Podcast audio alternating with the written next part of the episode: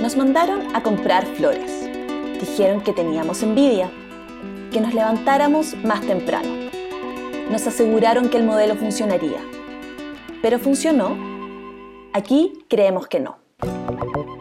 Escuchando Que se acabe la economía, un podcast presentado por OPES, Observatorio de Políticas Económicas, centro de investigación que busca cambiar el modelo de desarrollo del país, conformado por economistas que creemos en la economía, pero en una muy distinta a la que hoy conocemos.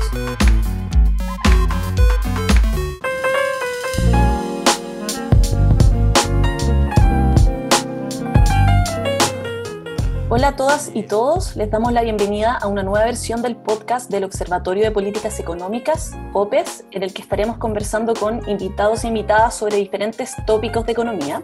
La idea de estos capítulos es poder profundizar sobre las temáticas económicas más relevantes para los grandes debates que estamos teniendo como país, enmarcados obviamente en la importante discusión constitucional que se dará durante los siguientes meses.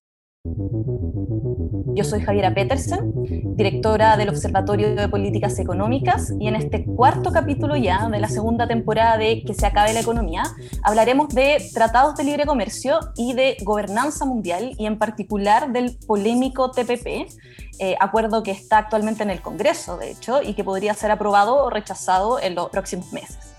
Y lo que hoy día nos convoca es poder entender mejor la importancia de la gobernanza del comercio internacional, sobre todo para países no desarrollados, como el caso nuestro, y también en particular qué consecuencias tiene para Chile un acuerdo comercial como el TPP en el corto y también en el largo plazo, y también saber si es que este tratado podría afectar el proceso constituyente. Entonces, estas y otras preguntas las estaremos abordando junto al ya bastante famoso Hassan Akram, eh, profesor de Políticas Públicas de la Universidad Diego Portales, doctor en Ciencias Políticas y Sociales de la Universidad de Cambridge y quien ha sido uno de los principales referentes de la oposición a este tratado. Eh, así que bienvenido, Hassan. Gracias por acompañarnos en este capítulo. Eh, ¿cómo, ¿Cómo te trata la vida? ¿Cómo estás hoy día? Hola Javi, feliz de estar contigo en el podcast, gracias por la invitación y siempre feliz de hablar del TPP-11. Ya me pongo monotemático con eso, pero es importante es muy importante hacer un poco de, relatos seguidos sobre, y repetitivos de, este tema.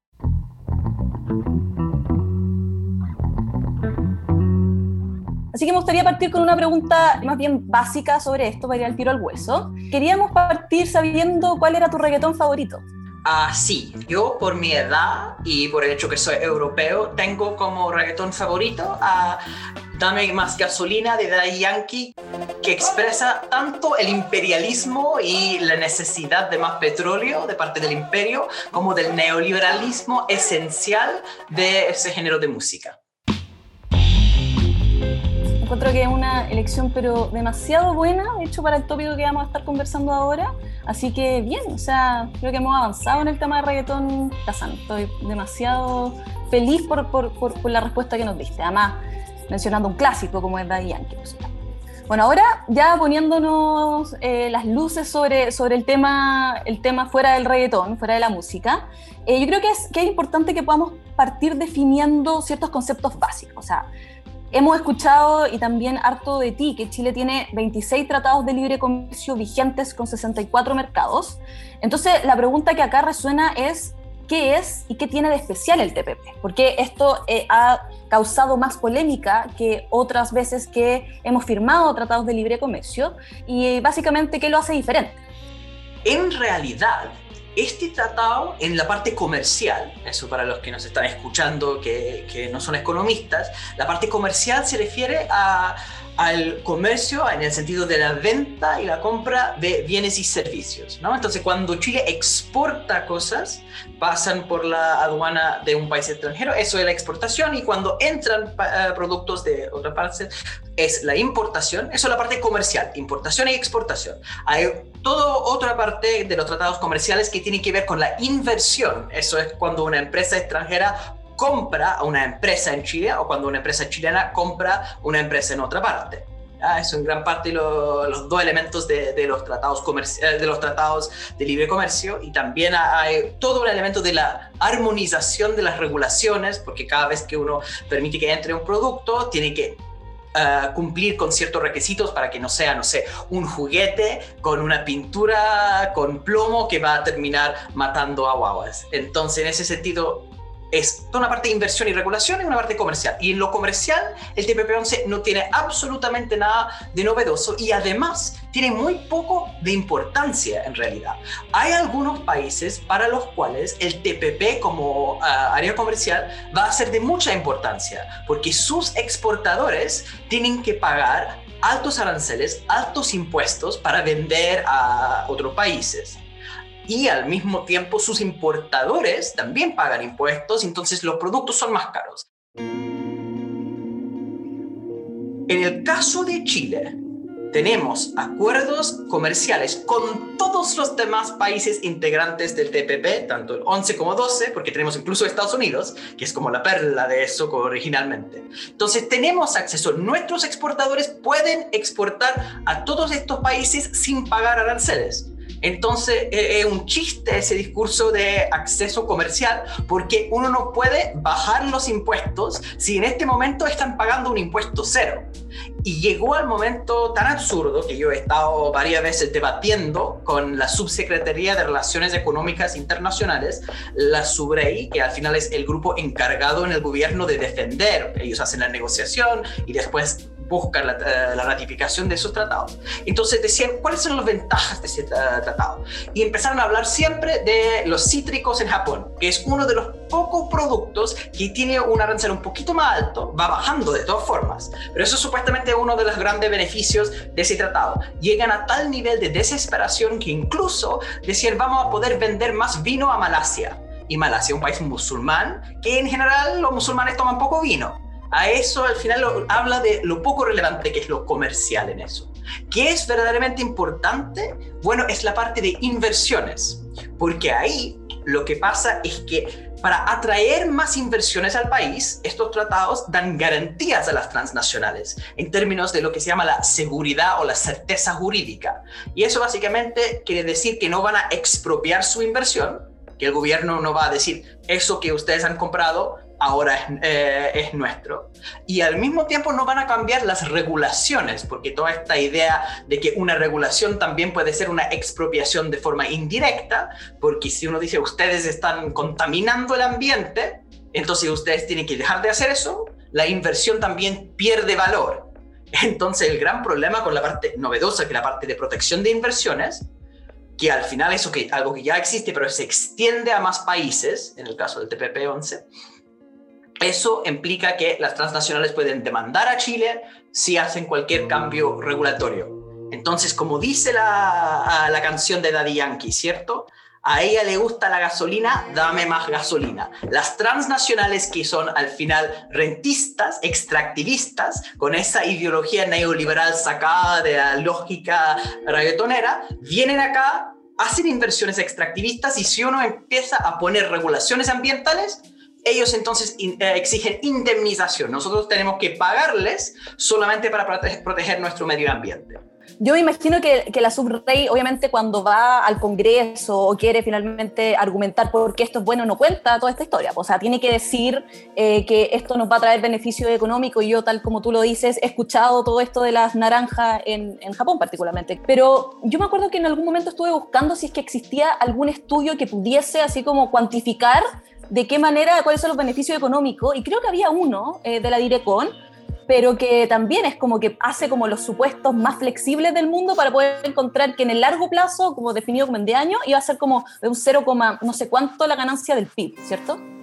Ese estudio lo hicieron pensando que nadie lo iba a encontrar. Entonces al final lo sacaron de la página web porque lo que decía era que a largo plazo, en el mejor de los casos, por reducción de aranceles, el aumento en el PIB, el aumento en el crecimiento, gracias al TPP-11, va a ser 0%. O sea, no hay ningún beneficio de mayor acceso a los mercados. Y no hay ningún otro, no hay ningún otro estudio oficial del gobierno que pudiera cuantificar esto. Cuando se dieron cuenta que al final estaban teniendo resultados malos, dejaron de hacer estudios. No les gustó la respuesta Como hay el famoso chiste, ¿no? Que al final con la econometría es como la tortura. Si uno somete los datos a la econometría por suficiente tiempo, empiezan a decir lo que uno quiere que ellos digan.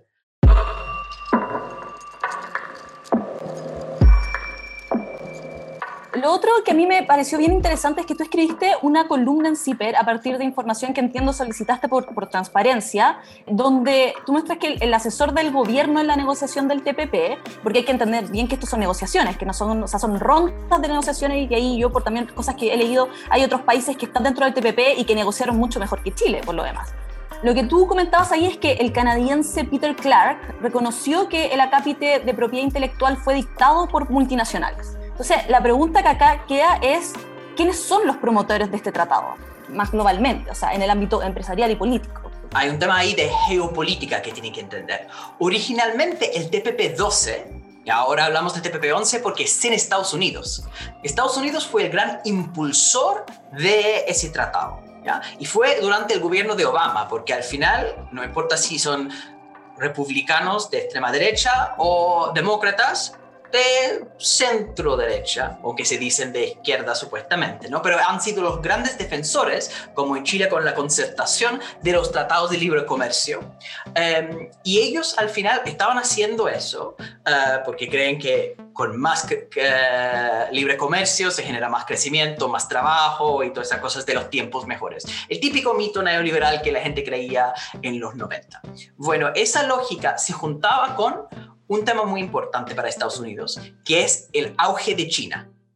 Es bien interesante que yo estaba, eh, me ocurrió solamente hace poco, pero más bien lo, estoy leyendo en distintos lugares, que es el tema histórico de cómo en Estados Unidos, cuando abrieron a China.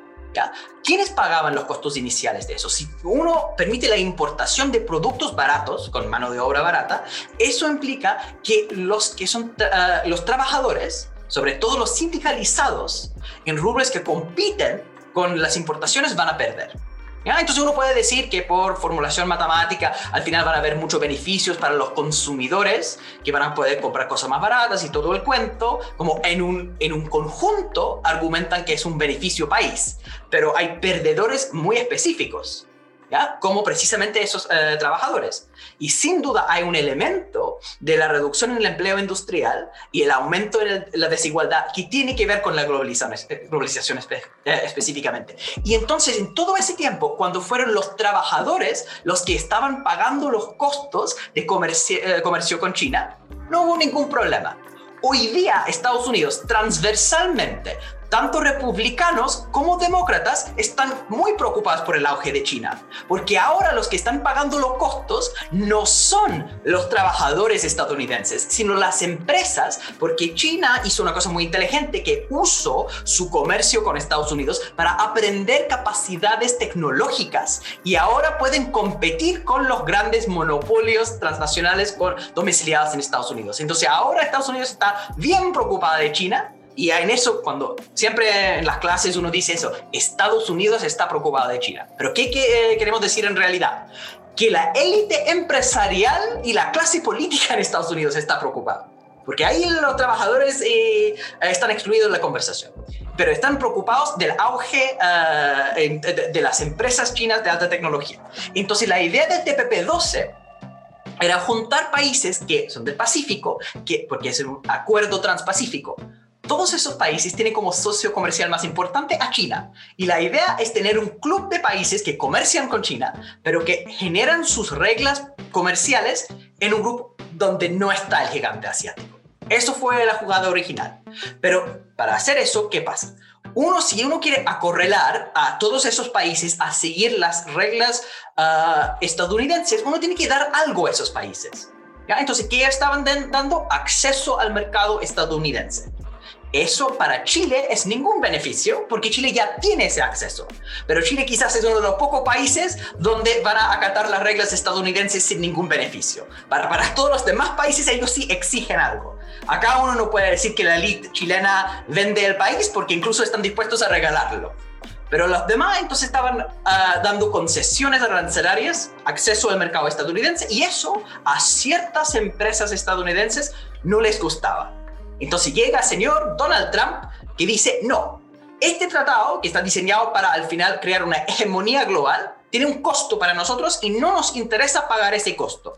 Entonces salieron. Entonces el TPP en ese momento estaba muerto. Pero alguien lo resucitó.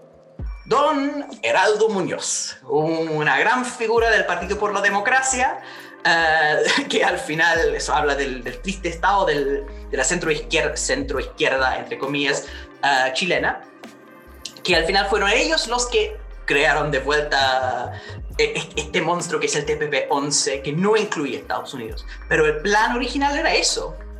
A mí hace mucho sentido cuando tú relatas esto, tiene toda la lógica del mundo, finalmente los poderes que hubo detrás, pero fuimos de acá de Chile quienes volvimos a renacer este tratado, ese poder, entre comillas. Sí, por un capricho total, porque la lógica original de eso, lo que Peter Clark dijo en las negociaciones del TPP-12, las empresas farmacéuticas quieren la protección por sus patentes, ¿no? el monopolio de protección de su propiedad intelectual.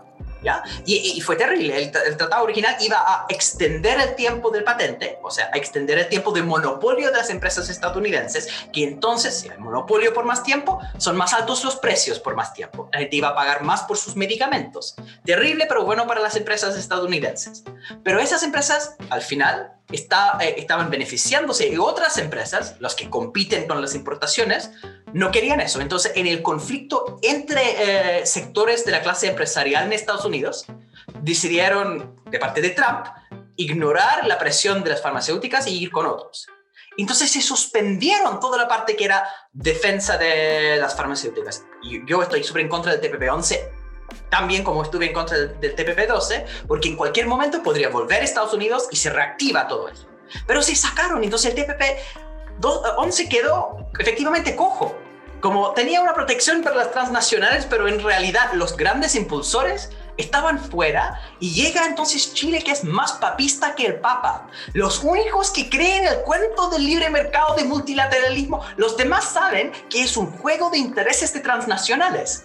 Y los transnacionales quedan como atónitos que estos tipos creen las mentiras tanto que están manteniendo esa cosa que nos beneficia a nosotros, aunque se han ido eso se hizo. En realidad era, sí, uno de los momentos en que Chile jugó un papel importante a nivel mundial, ayudando a la propagación de la estupidez. O sea, nos van a reconocer porque hay un chileno que es el dueño de la luna y también por, por esto. Bueno, y también ahí hace sentido por qué esa parte de la concertación, de la exconcertación, está tan defendiendo tanto este tratado también. O sea, que no solamente ese discurso tan simplista que han querido instalar que no estar de acuerdo con el TPP es no estar de acuerdo con Bachelet o finalmente con todas las cosas buenas que se puede haber encarnado ahí, sino que hay un interés resuelto de hace poco tiempo también, que devela finalmente esto. Y acá me quiero pasar a un tema que, como lo mencionaba en la introducción, eh, nosotros queremos obviamente guiar todas estas discusiones poniendo harto ojo en lo que va a ser el debate constituyente. Y una de las preguntas que también nos han llegado harto referido al TPP y a los tratados de libre comercio es cómo puede afectar, si es que se llega a aprobar el TPP, al proceso constituyente El TPP-11, si se aprueba, va a limitar uh, la posibilidad de a hacer una constitución verdaderamente antineoliberal que verdaderamente establece derechos sociales universales. ¿ya? Pero, y quiero hacer mucho énfasis en eso, hay gente que piensa que el TPP es la peor cosa del mundo, que es como una espada de Damocles, que está por sobre la democracia chilena y si se cae, vamos a perder todo. Entonces había gente que en todo seriedad me decía, no, pero si Chile uh, firma el TPP-11, no vamos a poder ah, tener derechos laborales, no vamos a poder ah, regular la economía, vamos a ser un, país neoliberal. Y yo me quedé como, momento, Chile en este momento no tiene derechos laborales. Chile en este momento no tiene regulaciones. Chile ya es una pesadilla neoliberal. Entonces, firmar el TPP-11 no va a cambiar nada en ese sentido. Y el problema, yo soy súper en contra del TPP-11, no es únicamente el TPP-11. El TPP-11 es parte de una cadena más larga, es el último eslabón en una cadena larga de tratados tanto de libre comercio como de protección de inversiones, así se llama, que incluye esa cosa que se llama el arbitraje ad hoc asimétrico. Y eso, en palabras simples, es la facultad que tienen las transnacionales de demandar a Chile por cambios en la regulación doméstica chilena. Viene de eh, eh, ese concepto de expropiación indirecta, porque al final, eh, ¿cuál inversionista va a poner plata en un país para comprar una empresa, para llevar tecnología a ese país, si al final pueden perder toda su inversión por un capricho del gobierno? Entonces, por buenas razones, se, se dice que no se puede expropiar sin pagar una indemnización tiene algo de racionalidad eso. Pero cuando hablan de una expropiación indirecta, cuando dicen que efectivamente es de manera abusiva, que una empresa, eh, que una empresa tiene que vender al, al Estado a precio de un huevo, porque el Estado pone regulaciones que hacen imposible hacer el negocio, ¿no? Si uno es dueño de una... Em, una planta, una mina, por ejemplo, de cobre, y uno dice, ustedes son internacionales, queremos que salgan, entonces vamos a hacer una ley que dice, ninguna empresa puede em, extraer cobre en Chile sin tener ese permiso especial. Y después uno simplemente no le da el permiso. Entonces, evidentemente, ellos están obligados a vender porque han perdido toda su inversión. No pueden usarlo para generar recursos. Eso está bien como una intencionalidad clara de hacer una expropiación abusiva indirecta pero la forma en que se defienden en todos los tratados desde 92 en adelante es la idea que cualquier cambio regulatorio que afecta las expectativas de ganancia, las expectativas de inversión, podría ser una, um, una eh, expropiación de ese tipo. Entonces, en un contexto muy distinto, donde hay una mina de, de cobre, pero no no es que el Estado quiere quitar la propiedad de una empresa extranjera, sino que el Estado dice, ustedes están Ah, contaminando el vecindario. Y en tal caso, queremos entonces retirar el permiso de operación por lo que han hecho en términos de la contaminación. En ese caso no es una expropiación indirecta, es una regulación ambiental. Pero hay casos, en eso no lo estoy inventando, hay jurisprudencia, casos donde empresas que han hecho contaminación han, han visto sus permisos de operación retirados y han demandado y han ganado. Eso pasó con TecMed con México y Tecman, una empresa española, demandó usando el Tratado de Libre Comercio entre eh, España y México, usando los mismos cortes especiales de arbitraje que ocupa el TPP-11 y todos los tratados que ha firmado Chile desde 92 en adelante. Y esos cortes que decían que, que México tenía el derecho de regular por razones de interés público, por razones de proteger la salud. Pero ellos hicieron un test de proporcionalidad. Ahí está el tema de la ahí está un nivel de protección de, del ambiente, el derecho de regular del Estado, pero también hay que tomar en cuenta el derecho eh, de la empresa de tener su propiedad protegida. Y haciendo ese ejercicio decidieron que los derechos de propiedad de la empresa eran más importantes. Y puesto que esos no son jueces independientes, sino que son abogados comerciales asignados por partes, asignados por las mismas transnacionales junto con el Estado, al final se genera una situación de incentivos perversos. Que en el caso de arbitraje entre empresas, que es arbitraje simétrico, una empresa nombra un árbitro, otra empresa nombra otro árbitro, se ponen de acuerdo con un tercero. En ese caso no hay incentivos perversos. Pero en este tipo de arbitraje asimétrico, lo que ocurre es que la empresa nombra a una persona, el Estado nombra a una persona y se ponen de acuerdo otra vez, pero la persona nombrada por el Estado tiene incentivos de todas formas de fallar a favor de la empresa, porque los, las empresas son los únicos que pueden iniciar casos. Entonces, si las empresas no tienen buenos resultados de ese sistema, dejan de demandar entonces no hay árbitros ni de Estado ni de empresa y el negocio se para. Y este es un negocio muy pero muy lucrativo. Uno puede llegar a ganar miles de dólares por hora. Y entonces los árbitros, incluso los asignados por los estados, tienen incentivos para fallar a favor de las empresas y por eso 72,5% de las interpretaciones jurídicas son a favor de las empresas y en contra de los estados en este sistema sesgado. Ese dato, de hecho, porque recuerdo que yo la primera vez que lo leí fue por eh, algún artículo que tú, de hecho, mencionaste, que hacía como una revisión sistemática sobre esto. Y obviamente es más complejo que solamente separar los fallos a favor de la empresa y los fallos a favor del Estado, sino que hace una revisión de cuándo esto era apropiado o no.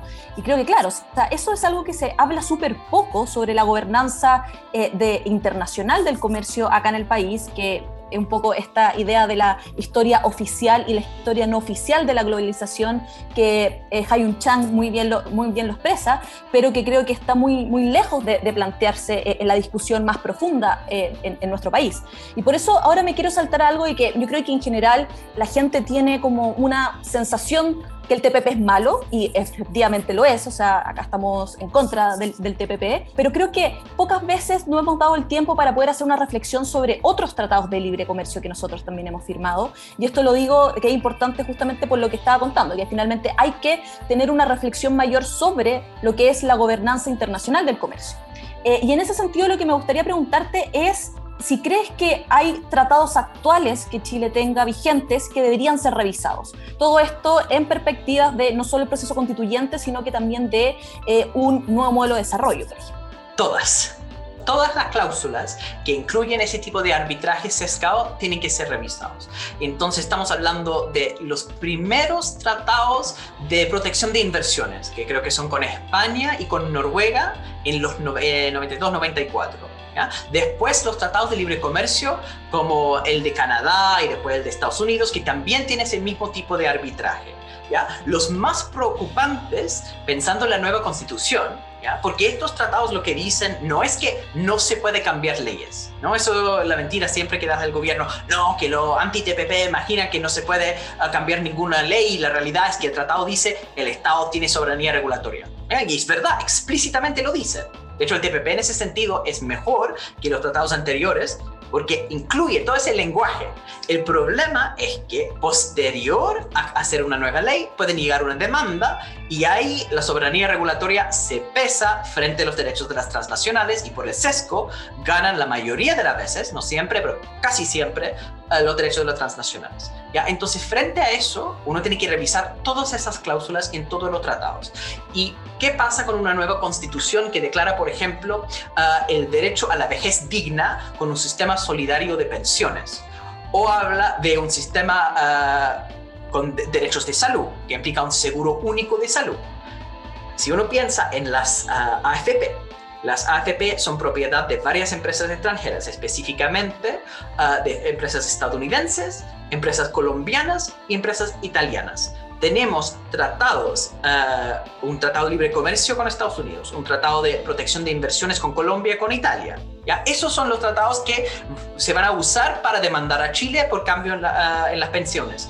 En el caso de las ISAPRES, tenemos ISAPRES que son propiedad otra vez de Estados Unidos y de Reino Unido.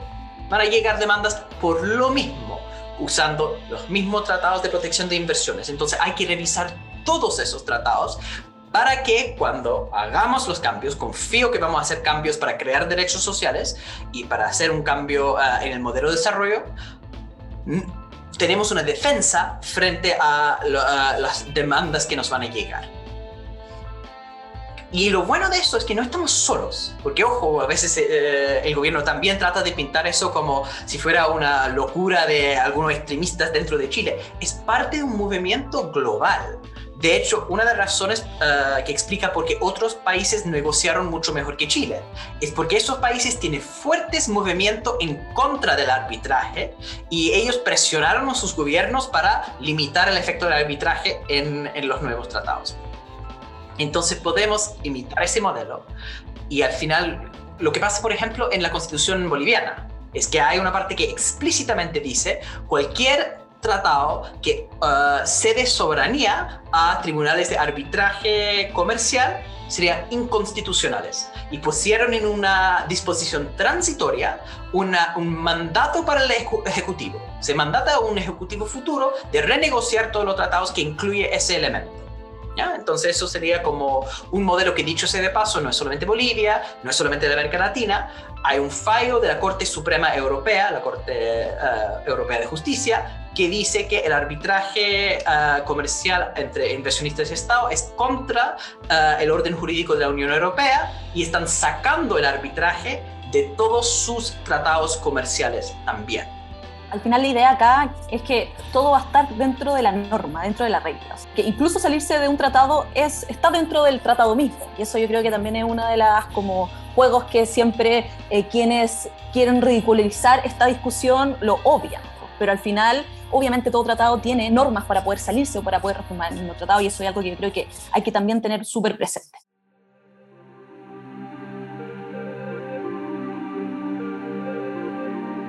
Ahora, dado que estábamos tirando ciertas luces sobre cómo debiesen como pensarse eh, esta gobernanza y también pensando que, porque eh, finalmente el comercio internacional y los tratados comerciales son potencialmente beneficiosos para objetivos pro desarrollo, más aún en un país de mercado interno como el que nosotros tenemos, pero para que el comercio internacional sea realmente beneficioso en las aspiraciones de desarrollo que nosotros tenemos, las políticas comerciales deben ser diseñadas, por supuesto, en función de una estrategia productiva, por ejemplo, que busque la transformación productiva y que nos deje esta dependencia extrema de los recursos naturales u otros bienes con bajo contenido tecnológico. Y lo que hemos visto es que la estrategia comercial que ha perseguido Chile desde el retorno a la democracia ha estado solamente fundada en la inscripción de todos estos tratados comerciales, pero dejando totalmente de lado cualquier otra aspiración productiva que nos pudiese finalmente insertar en el mundo de una mejor manera. Entonces acá la pregunta que quiero hacerte es, ¿cómo deben ser los tratados buenos de libre comercio pro desarrollistas que nosotros debiésemos estar aspirando? Yo creo que la estrategia comercial chilena tuvo ciertos puntos beneficiosos en los años 90. La forma de entender eso es decir que uno puede transitar desde ser un país de ingresos medio bajos a ser un país de ingresos medio altos simplemente vendiendo más cosas a más países. Chile, al final de la dictadura cívico-militar, tenía un, nivel de pobreza de 47%, había niños mendigando a pata pelada en el centro de Santiago, Entonces se olvida de cuán pobre era Chile gracias al neoliberalismo de Chicago en su forma más dura, Y entonces, además, se vendía pocas cosas a pocos países y lo que empezó a hacer la concertación entonces fue llegar a tener más acceso a mercados extranjeros a través de esos tratados. Eso está bien, el problema es que para llegar desde ser un país de ingresos medio altos a ser un país de ingresos altos, no pueden simplemente vender más cosas a más países. Ahí no funciona porque al final uno no puede decir, bueno, vamos a seguir bajando aranceles, porque si los aranceles ya están casi en cero, no hay más espacio para seguir bajando. Lo que hay que hacer más bien es dar las capacidades a las empresas para poder no solamente seguir exportando ah, recursos naturales levemente procesados, cobre ah, y también unos productos agrícolas así un poco desarrollados, así como celulosa o como ah, vino o fruta, sino cosas de más alta tecnología y eso implica no solamente acceso al mercado, sino un espacio donde el Estado puede apoyar a las empresas a hacer cosas que son, entre comillas, más atrevidas. Y ahí se chocan con el elemento antidesarrollo de esos tratados comerciales, porque tienen esa lógica que al final no, el Estado no debe meterse. Al final son las empresas los que deben hacer eso ah, por obra de la mano invisible. Y el gran problema de eso es que no se puede. Al final, si uno deja a, simplemente al libre mercado a determinar esas cosas, tiende a la monopolización. ¿ya? Al final, si uno no tiene intervención estatal, uno no termina con un mercado competitivo, uno termina con monopolios. ¿ya? Y monopolios, de hecho, de las grandes uh, naciones dominantes. ¿Cierto? Entonces siempre yo me acuerdo que tuvimos debates con los defensores de la globalización que siempre decían, ustedes creen que todo es monopolio, pero piensen en los uh, Big Four, las cuatro grandes empresas automotrices, Ford, General Motors, Chrysler, uh, otro que se fue a la, al quiebre, pero um, y después, claro, llega Volkswagen, llega Toyota, llega Hyundai. Entonces, todas esas empresas, por la competencia del libre mercado, llegan, entonces uno no tiene monopolio. Momento. La realidad es que esas empresas lograron competir y desplazar a los monopolios estadounidenses en esos sectores gracias a la ayuda del Estado para hacer crecer esas empresas. Si uno no tiene esa ayuda del Estado, entonces uno termina con ese monopolio. El éxito de China en llegar a participar en la economía global es porque tiene un Estado que ha estado apoyando a las empresas. Eso no se llama picking winners, ¿no? Seleccionar uh, empresas ganadoras, porque siempre preguntan, ¿cómo el Estado puede saber quiénes van a ganar y quiénes no? Y la respuesta es que no es picking winners, no es seleccionar, es making winners, es hacer empresas ganadoras a través del apoyo para que sean en el futuro más competitivos. Y el gran problema es que dicen los tratados bueno, una cosa que no se puede exigir que una transnacional, una empresa que invierte acá, uh, ocupe un porcentaje específico de contenido doméstico. Eso está bien porque es un tipo de proteccionismo, al final entonces eh, eh, lo ven como una barrera al libre comercio.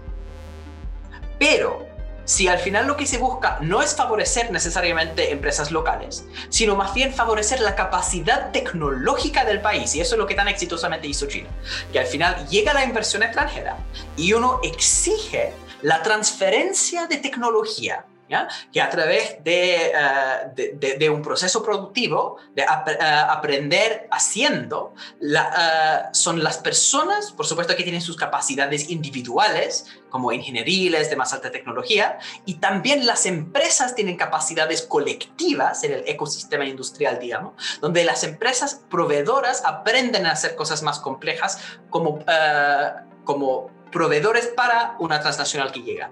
Ese tipo de cosas de transferencia tecnológica es fundamental. ¿Y qué dicen los tratados? No se puede condicionar la llegada a ninguna inversión por la transferencia de una tecnología en particular. No se puede hacer lo que es casi una definición del desarrollo exitoso. Entonces, ese tipo de lenguaje se tiene que cambiarse y de hecho lo que se tiene que hacer es generar en los tratados de libre comercio de futuro espacios que protegen, primero, ah, la regulación ah, ambiental y social, ¿cierto? Que ah, ningún tratado puede limitar a un país que está tratando de subir sus niveles regulatorios, sino deben exigir para poder tener acceso a un mercado los países que quieren vender también tienen que respetar los derechos laborales, tienen que respetar los derechos ambientales, un poco como se estaba tratando de hacer con Bolsonaro porque la Unión Europea dijo cuando Bolsonaro estaba dejando uh, quemarse, incendiarse todas las Amazonas, ustedes no van a poder vender a nosotros en Europa si ustedes no empiezan a regular más el ambiente y proteger a las Amazonas. Los nuevos tratados deben exigir uh, como a moneda de cambio para uh, acceder a, a mercados grandes mejores regulatorios. Y al mismo tiempo tiene que proteger un espacio donde el Estado busca aumentar la transferencia tecnológica.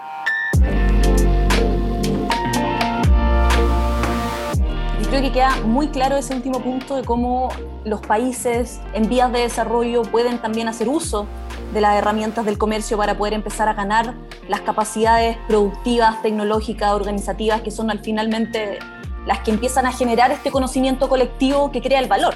Y cuando un modelo de desarrollo se basa en el valor, se basa en eso, y no solamente en el tener un recurso en la tierra.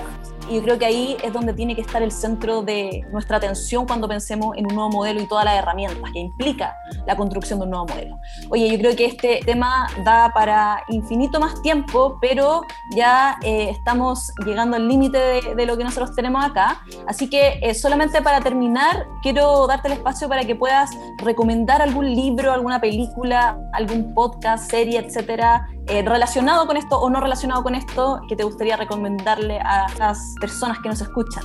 Dos recomendaciones. Tengo que decir que si al mismo tiempo la música reggaetonera representa los valores fundamentalmente neoliberales, dame más gasolina, así como siempre acaparar, pongo entonces la gran canción A Desalambrar del uruguayo Daniel Vilgetti, que después canta también Víctor Jara ¿sí? Si la tierra es nuestra, es nuestro lo que nos dé, que creo que eso como recomendación musical para hacer una reivindicación de música de verdad.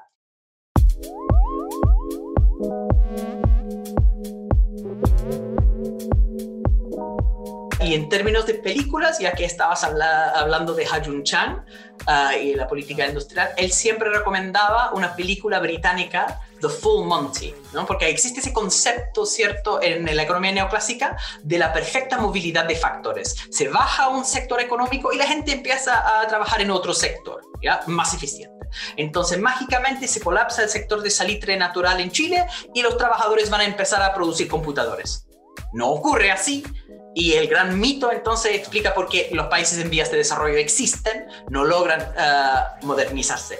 En The Full Monty, esa película británica, habla del colapso del sector siderúrgico en el Reino Unido y los trabajadores, porque no encuentran otro trabajo, terminan uh, trabajando como strippers. Bueno, muchas gracias. Ahora para despedirme, solo decir que estoy de acuerdo en absolutamente todo lo que Hassan dice, menos en su posición sobre el reggaetón, que creo que el reggaetón no es neoliberal porque es esencialmente colectivo y eso rompe ese, esquema, pero vuelvo a, darte las gracias por el tiempo que te has dado para poder responder nuestras preguntas y de haber nuevamente estado con López conversando. Esperemos que no sea la última, por supuesto. Y también, ojalá que este capítulo haya sido un aporte para todos los debates que se vienen y que sobre todo nos mantenga en alerta por la votación y por la discusión del TPP que probablemente sea en marzo. Muchas gracias a todas y todos y nos escuchamos en el siguiente capítulo. Acabas de escuchar Que se acabe la economía, un podcast presentado por el Observatorio de Políticas Económicas y producido por Fulgor Lab. Si nos quieres apoyar, síguenos en nuestras redes sociales, arroba opeschile, y en nuestra página web opeschile.com, donde profundizamos en este y en otros varios temas económicos que son importantes para ti, para mí, para todos. Nos escuchamos muy pronto.